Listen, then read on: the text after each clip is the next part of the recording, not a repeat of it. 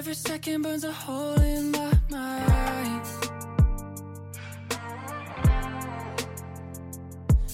Like I'm lost inside.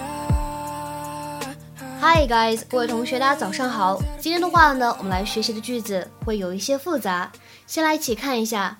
Halfway through dinner, I told Claire that whenever she had the urge to lash out at her mother, she should just squeeze my hand instead. Halfway through dinner, I told Claire that whenever she had the urge to lash out at her mother, she should just squeeze my hand instead. 晚餐进行到一半的时候，我跟 Claire 说，一旦她想朝着她妈妈发火的时候，捏我的手就行了。Halfway through dinner, I told Claire that whenever she had the urge to lash out at her mother, she should just squeeze my hand instead.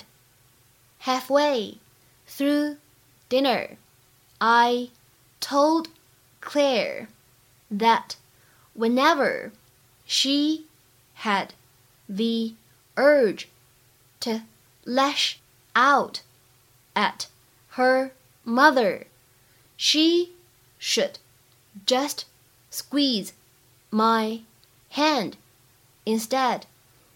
Halfway through dinner, I told Claire that whenever she had the urge to lash out at her mother, she should just squeeze my hand instead.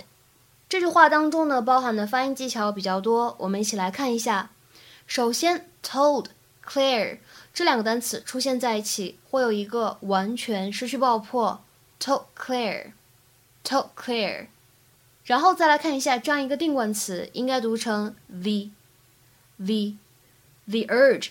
因为呢，urge 这个单词它是一个元音因素开头的单词，然后呢加上 had，在这里呢会有一个不完全失去爆破，所以会读成 had the urge，had the urge。再来往后面看，lash out，在这里呢可以做连读，会变成 lash out，lash out。再来往后面看，at her mother 这三个词当中呢，前两个 at 和 her 可以做击穿，会变成 at her mother，at her mother，而末尾 should 和 just 出现在一起呢，可以有一个不完全失去爆破，会读成 should just，should just。 Well, you know, we didn't want to break curfew. Curfew? Oh, right. As if you two ever honored a curfew. I love your stories, Nana. Keep on going. Your father used to scare the crap out of me. Mm-hmm. Well, evidently not enough to keep you from sneaking in at three o'clock in the morning. I didn't know whether to punish you or make you pancakes. Hey! Halfway through dinner, I told Claire that whenever she had the urge to lash out at her mother, she should just squeeze my hand instead. A doctor had to cut off my wedding ring.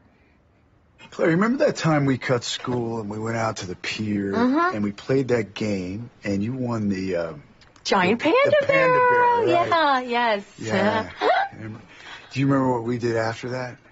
yes. Hey, do you still like roller coasters? Not this one. I know Robbie was a rogue, but he could charm your socks off. Although I doubt he stopped there. wow,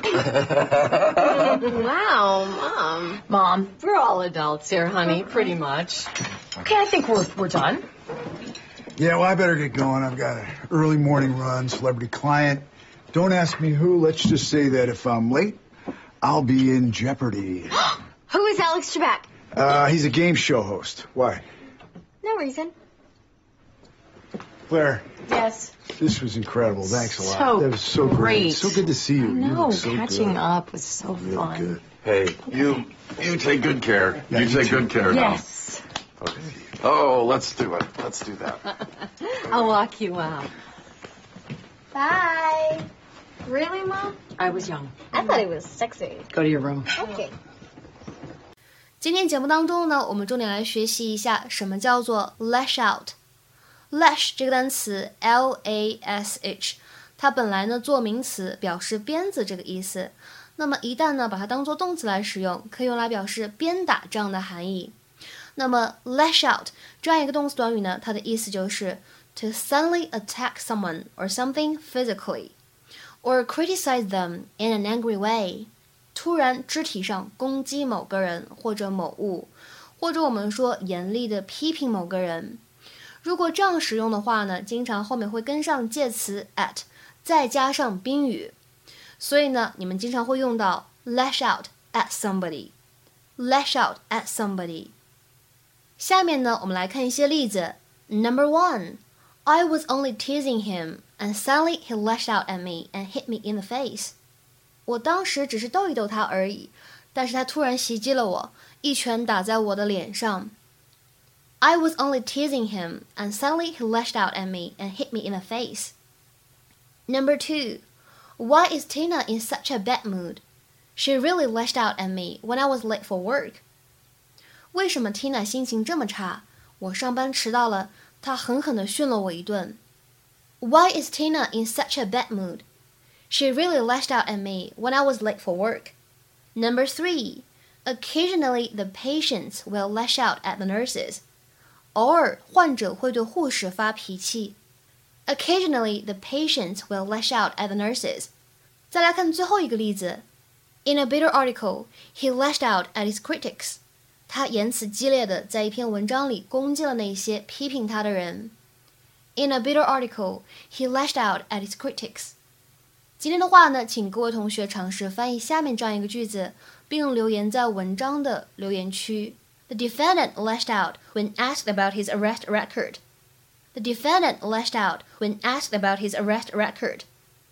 这样一句话应该如何理解和翻译呢？期待各位同学的踊跃发言。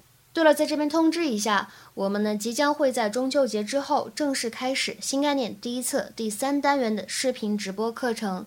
大家呢可以添加一下我的微信 teacher 姚六。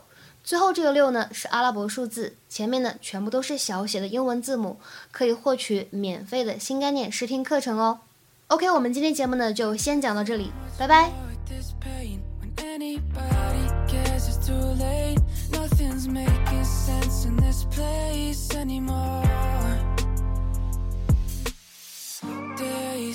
Fade into nights and I can't sleep. Black out all the lights and inside something is aching.